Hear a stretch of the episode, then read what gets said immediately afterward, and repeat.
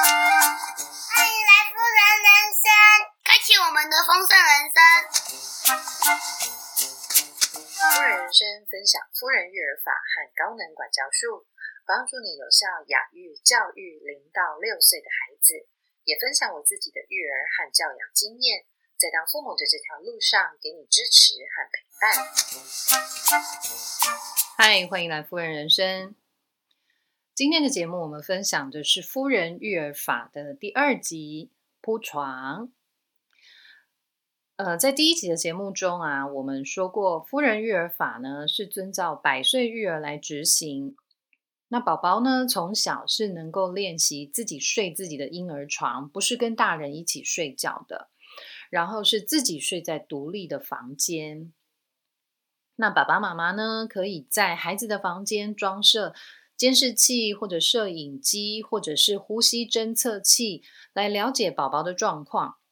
那这样的睡眠模式呢，就真的需要一些事前的准备，好，很重要、很必要的准备。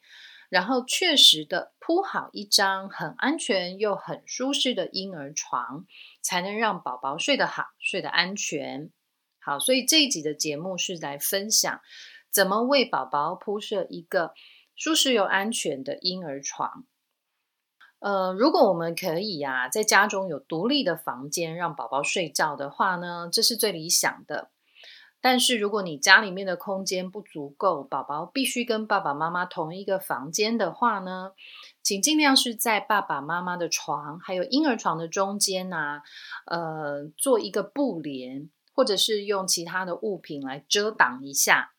原则上就是让宝宝哦，在睡觉的时候不会看见爸爸妈妈就睡在他旁边，孩子会觉得他是被陪睡的。所以如果说孩子看见睡觉的时候爸爸妈妈不在旁边，他可能就没办法睡觉。好，这不是夫人育儿法想要的状况。所以如果父母亲跟孩子是在同一个房间的话呢，请尽可能在婴儿床跟大人的床中间有物品可以遮挡住，不要让孩子看见爸爸妈妈就睡在他的旁边哈。好，那接着我们进入铺床的几个重点喽。好，舒适又安全的睡眠环境，我们可以这样准备。第一个重点是呢，请选择硬直的床板。木造的婴儿床其实是很好的选择。那国外跟国内呢都有很多品牌木造婴儿床的品牌。但我觉得我们台湾制造的木造婴儿床，呃，其实就是很好的选择了。它的价钱不会太高，但是品质又很坚固、很耐用，所以台湾制造的木造婴儿床其实就是很好的选择。那如果你是买新的木造婴儿床的话，有可能拿到的时候会是两个床板，一种呢可能是一整片的木板，那另外一种可能就是那种床板是藤编的，有洞洞的那一种。好，那如果要选择的话，我们优先选择那个藤编有洞洞的那一种床板。那如果你拿到是二手的婴儿床，只有整片木板的那个也没问题。好，那。使用硬质床板的目的是在于要能够完整的支撑宝宝的身体，然后避免宝宝的口鼻陷进这个柔软的床垫中被闷住。好，那这时候你会问我说：这么硬的床板让宝宝睡不会不舒服吗？这个问题我们家的阿妈也都问过哈，但是宝宝睡在硬质的床板上是不会不舒服的。孩子的身体呀，跟我们成人不一样。我们成人的骨头啊、肌肉啊，各方面都已经发展完成了，所以睡在这种完全硬直的木板上的时候是不舒服的。但是孩子呢，才刚出生，他们的骨骼、肌肉还有很多内脏的发展都还没有完全。所以睡在硬直的床板上，反而能够很完整的支撑住他们这种软软的身体，所以其实很适合。那再来就是说，这种硬质的床板也不会让孩子在睡觉的时候有嘴巴鼻子被闷住的状况，所以硬质的床板很适合给新生儿或者是小婴儿睡，他们反而是不需要睡软软的床垫的。好。那在这讲这个重点的时候呢，呃，曾经有家长问过我说，如果没有婴儿床的话呢，能不能让宝宝直接睡在家里合适的地板上？好，那这个问题呢，我们到后面第三个重点的时候再来回答大家。好，那接着进入的是第二个重点，我们准备了木质婴儿床之后呢，还要准备四条纯棉大浴巾。还有纯棉的床单或者是床包。好，我们有了这个硬质的床板之后呢，拿这四条纯棉的大浴巾，一层一层的铺在这个硬床板上。那最后呢，再包上一层纯棉的床单或者是纯棉的床包。为什么要铺四条纯棉的大浴巾呢？目的是在于说，宝宝溢奶的时候。这四条纯棉的大浴巾可以快速的吸收掉宝宝溢出的这些奶，不会让宝宝哈又再一次吸进自己溢出的奶，然后被呛到。所以喽，请你务必要选择纯棉的大浴巾，才能够很确实、很快速的吸收掉宝宝的溢奶。那如果你家里面没有准备宝宝的纯棉床单或者是床包，那你也可以直接让孩子睡在四层的大浴巾上，也是可以的。只是说，孩子的脸颊可能因为这个纯棉大浴巾的摩擦，会有一些皮肤受伤、红红的状态。妈妈可能会因为要护理受伤的皮肤，呃，会多了一项工作，或者是看了觉得很心疼这样子。所以，呃，有铺上床包的话，比较能够避免这样的问题。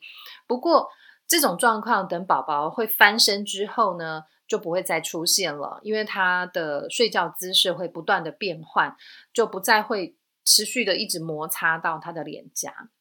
好，那在铺床的重点第三个是，请你要绷紧床单，然后净空床面，再装上床围。好，在前面两个重点，我们准备了硬质的床板。还有四条纯棉的大浴巾，还有床单或者是床包，把这些东西都铺设上去之后呢，要固定这四条纯棉的大浴巾还有床包，因为毕竟它们都是柔软的布料。好，那在固定的时候呢，床单夹会是很方便的工具。好，你在虾皮搜寻床单夹。就可以找到各种长短的床单床单夹了哈。那绷紧四层大浴巾还有床包床单的目的是呢，避免这个浴巾或者是床单它们产生皱褶，遮住了宝宝的鼻子或者是嘴巴。那通常四到六条的床单夹就可以确实的把整个床包给绷紧了。然后我们稍微再整理一下整个床面，让它变成是平整的，就可以让宝宝睡觉了。那宝宝在睡觉啊、翻身哈、变换姿势、变换位置的时候，这个四条纯棉的大浴巾和床包不会因为宝宝改变姿势，然后又产生皱褶，不会。好，所以我们必须要把纯棉的大浴巾跟床包都绷紧。那有妈妈问我说。是不是要把四条大浴巾分别绷紧之后，然后包上床包，然后再绷紧床包这样呢？呃，我的操作经验是不用的哈，就是四条大浴巾一层一层的铺上去，铺好了之后稍微整理一下，让它是平整的，然后再把床包包上去之后，固定床包就可以了。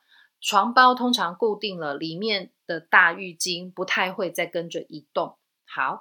因为这个床单夹其实的固定的功能还蛮强大的，就是它真的固定起来就蛮紧的哈，所以固定床包其实就可以连带把里面的四条纯棉大浴巾都固定住了。好，那最后是装设上床围，这个床围是帮助宝宝哈不会在变换姿势的时候呢撞到他的头，因为木质婴儿床呢，它的床栏一根一根都是木头做的。那宝宝如果在翻身之会翻身之后，他撞到这个床栏一根一根这个木头的时候，有时候痛到会哭醒，也是会影响他睡觉。哈，所以装设床栏床，对不起，装设床围是我也很建议的一个方法。好，那讲到这边呢，我们就来回应刚刚在第一个重点的时候提到的问题。如果家里面没有婴儿床的话，能不能让孩子直接睡在合适的地板上？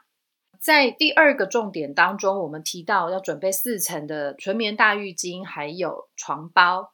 在第三个重点，我们讲到要把这些布料、软质的布料都能够用床单夹把它固定。但是如果让孩子睡在合适的地板上的话，我们就没有办法固定四层大浴巾和床包了。如果你只是平铺着这些大浴巾，一层一层的铺，然后让孩子直接睡在上面的话，孩子只要移动了或者是翻身了。这些大浴巾布料就完全可能产生皱褶，甚至可能缠在他身上，哈，就会闷住他的口鼻。这不是我们觉得安全的一个睡眠环境，所以我不建议让孩子睡在合适的地板上，还是给他准备一张婴儿床会比较好。好，那在夫人育儿法呢，铺设婴儿床的最后一个重点是，宝宝睡觉的房间呐。请尽可能让它是暗暗的，够暗够黑的。呃，宝宝睡觉的房间，请尽可能可以遮蔽光线。那如果呢，窗帘遮光性不够好的话呢，比较折中的方式是可以用黑色的垃圾袋粘在窗户上，哈，尽可能的让宝宝在睡觉的时候房间是黑黑的。那要这么做的原因是啊，让宝宝区分。黑黑的就是要睡觉了，然后亮亮的就是要起床了。利用环境让孩子来区分睡觉跟起床这两种不同的作息。好，所以孩子在睡觉的时候，我们把窗帘关上，把灯也关上，黑黑的让他睡觉。起床要叫醒孩子的时候，把窗帘打开，把灯打开，就让他知道亮亮的是起床了。这样子，好。那当然，如果房间太黑了，你想要放小夜灯的话呢，是可以的，没有问题。只要把握保持昏暗这个原则就可以了。呃，我的孩子的房间呢，一开始我也是放小夜灯进去，当时还需要起来喂夜奶的时候呢，呃，我发现小夜灯实在是还是让我什么都看不到，所以后来呢，我在孩子房间放的是盐灯。那盐灯呢？它的光线不会像一般的台灯、桌灯那么刺眼，但是它的照明度又足够好。那房间基本上还是可以黑黑暗暗的这样子，所以孩子的房间我放的是盐灯，这个也可以提供给大家参考。好，那以上是夫人育儿法在铺设婴儿床的四个重点，接着是注意事项。第一个注意事项是呢。月龄小的宝宝呢是比较容易溢奶的。那如果你在宝宝睡觉的时候进房间查看，发现宝宝溢奶了，呃，不需要马上就更换这个浴巾跟床单，因为宝宝可能他正在睡觉，他溢奶可能是他入睡前溢出来的，或者是说宝宝溢奶了，可是他快要睡着了。那如果这个时候我们就把他抱起来，然后更换他的床单跟大浴巾，那其实打扰了他的睡眠。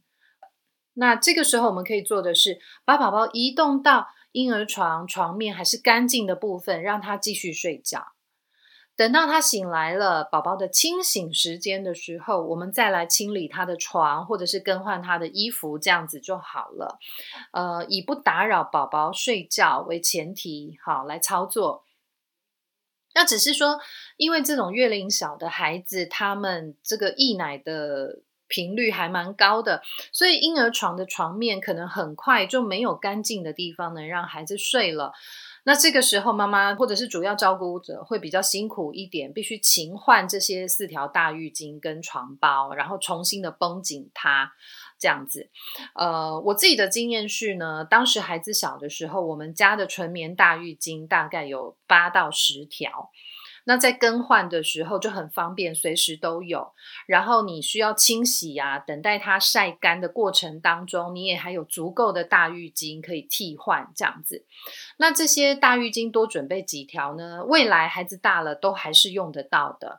洗澡之后拿来擦身体，或者是带去玩水，或者是爸爸妈妈自己洗完澡拿来使用都可以。所以这一些纯棉大浴巾多准备几条，呃，让妈妈在操作的时候、照顾孩子的时候可以比较方便。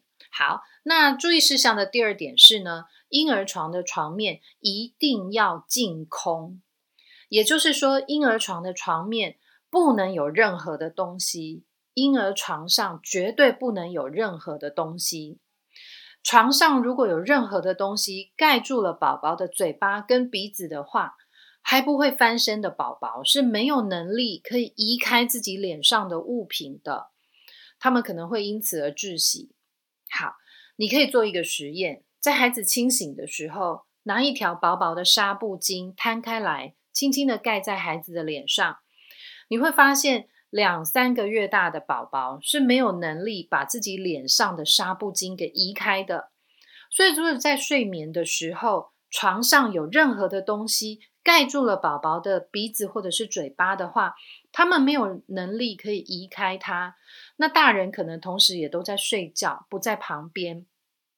这就不是一个安全的睡眠环境，所以麻烦大家一定要注意，婴儿床的床上不能有任何东西，一定要净空。那这个时候呢，我必须再额外提醒大家的是，不需要给宝宝枕头，小宝宝也不需要枕头，所以请你不要给孩子枕头。那不需要枕头的原因就是枕头。可能也是一个会遮住孩子口鼻的危险物品，所以不要给小宝宝枕头。尤其是孩子在翻身之后，他们睡觉的姿势、睡觉的位置呢，会不断的变换。你可能会发现他三百六十度在床上旋转的睡觉，他的头根本不会正在枕头上，所以不需要给小宝宝枕头，因为他们也不需要枕头。好，那你可能会问我说。孩子到底什么时候才需要枕头？我自己的经验是，孩子一直到去上幼儿园幼幼班的时候，他们在家中的床上还是没有枕头的。那时候两岁多。那在幼儿园呢，因为要睡午觉的关系，需要帮他们准备床垫、棉被和枕头，所以他在学校睡午觉的时候呢，是跟其他的小朋友都一样的，他有枕头。所以他幼幼班念了几个月之后，就会回家跟妈妈说：“妈妈，我也想要一个枕头在我的床上。”所以我才准备了枕头给孩子。但是那时候两岁多三岁，晚上他们入睡之后，我再进去查看，孩子永远都不睡在枕头上。那后来呢，是我们家的哥哥大概到了五岁左右，我才发现他比较能够固定的睡在自己的枕头上。所以孩子需要枕头的时候，其实已经是很大了。小宝宝真的不需要枕头，千万不需要给孩子枕头哈。注意事项的最后一点，好，我们需要准备铺床的东西有木造婴儿床的硬质床板，四条纯棉的大浴巾，还有纯棉的床单或者是床包。然后我们要把这四条纯棉大浴巾。还有纯棉的床单或床包绷紧在硬直的床板上，然后净空床面，床上不能有任何的东西。最后呢，房间呢保持是昏暗的，再装上红外线的监视器，或者是摄影机，或者是呼吸侦测器，把它连线到手机上。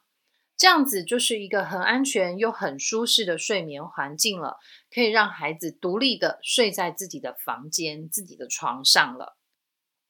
那最后我来分享我自己的孩子训练独立睡觉的经验。我的两个孩子呢，从满月之后带回家，他们就是睡在自己的婴儿床上。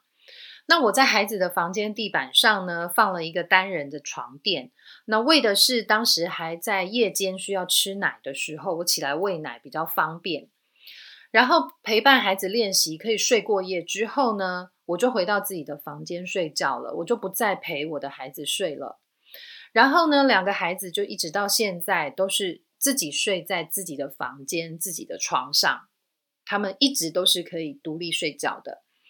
那如果你问我说，孩子难道都不会吵着要跟爸爸妈妈睡吗？确实，在孩子大一点之后，他们会要求跟爸爸妈妈一起睡。妈妈，你陪我睡好不好？但是呢，因为妈妈我已经被宠坏了，我没有办法跟孩子一起睡。只要跟孩子们一起睡呢，我就会一直被他们的打扰，然后我会整个晚上都没有办法睡觉。那所以我都会很坚定的告诉孩子们说，因为妈妈跟你们一起睡都睡不好，然后我起床就没有精神，然后我就变得很容易生气骂你们，对不对？所以请你们让妈妈晚上可以好好的睡觉，这样子我白天就可以很有精神的陪你们呐。好，通常我这样子告诉孩子的时候，孩子基本上都是会答应的。他们会想要照顾妈妈，想要让妈妈晚上可以好好睡觉，所以孩子都会答应哈，愿意在晚上的时候还是自己一个人睡觉。那当然最重要的是，我的态度一直都是很坚定的，请你自己睡，我不会陪你睡觉，睡觉是自己的工作。好，那后来孩子再大一点之后呢，我就开放。在星期六的晚上呢，让孩子可以在客厅打地铺，然后全家人一起睡在客厅。哇，孩子非常非常的开心哦。但是睡了两三次之后，他们逐渐的发现，嗯，还是自己睡比较好。因为全家人一起睡的时候，爸爸打呼好吵，哥哥啊或者是弟弟啊，一直在我旁边挤我，害我都没位置了。要不然就是在旁边一直踢我，害我一直没办法睡觉。所以最后孩子他们都还是会各自回到自己的房间去睡觉了。他们已经习惯这样的睡眠模式了哈，因为真的自己睡，睡眠品质比较好。他们也习惯了自己睡了。好，那你有可能也会想要问我说，孩子不会觉得自己睡觉会害怕吗？我的两个孩子还真的没有因为害怕这个理由就吵着跟爸爸妈妈一起睡哈，因为其实如果孩子想要爸爸妈妈陪睡的时候，他们真的什么理由都有。好，那但是如果爸爸妈妈的态度可以很坚定的话呢，孩子他会知道自己睡是我们家生活的方式。好，那所以孩子，因为他从小宝宝的时候就是自己一个人睡觉了，所以这次其实已经变成是一种他们很习惯的生活方式，所以其实不会觉得害怕。好，然后他们会变得很独立，然后觉得这样的睡眠品质比较好，因为不会被旁边的人给干扰。好，有自己安静的空间、宽敞的空间，能够好好的睡觉。那以上呢是今天夫人育儿法婴儿床的铺床方式的重点分享。最后还是得提醒大家一次，你可以按照自己的育儿理念或者是想要的育儿生活，决定要用什么样的方法来照顾自己的孩子。夫人育儿法只是提供你一个有效率的育儿方式，还有分享我自己的育儿经验给大家。至于要如何照顾自己的孩子，您绝对可以选择用自己喜欢的方式、适合自己的方式来照顾孩子的。夫人人生的 Podcast 每周二都会更新新的节目，夫人人生的网站每周也会更新新的文章。如果你有任何的问题，可以直接在夫人人生的粉丝页上发问，或者是私讯给我，我会尽快的回复您。谢谢你今天的收听，拜拜。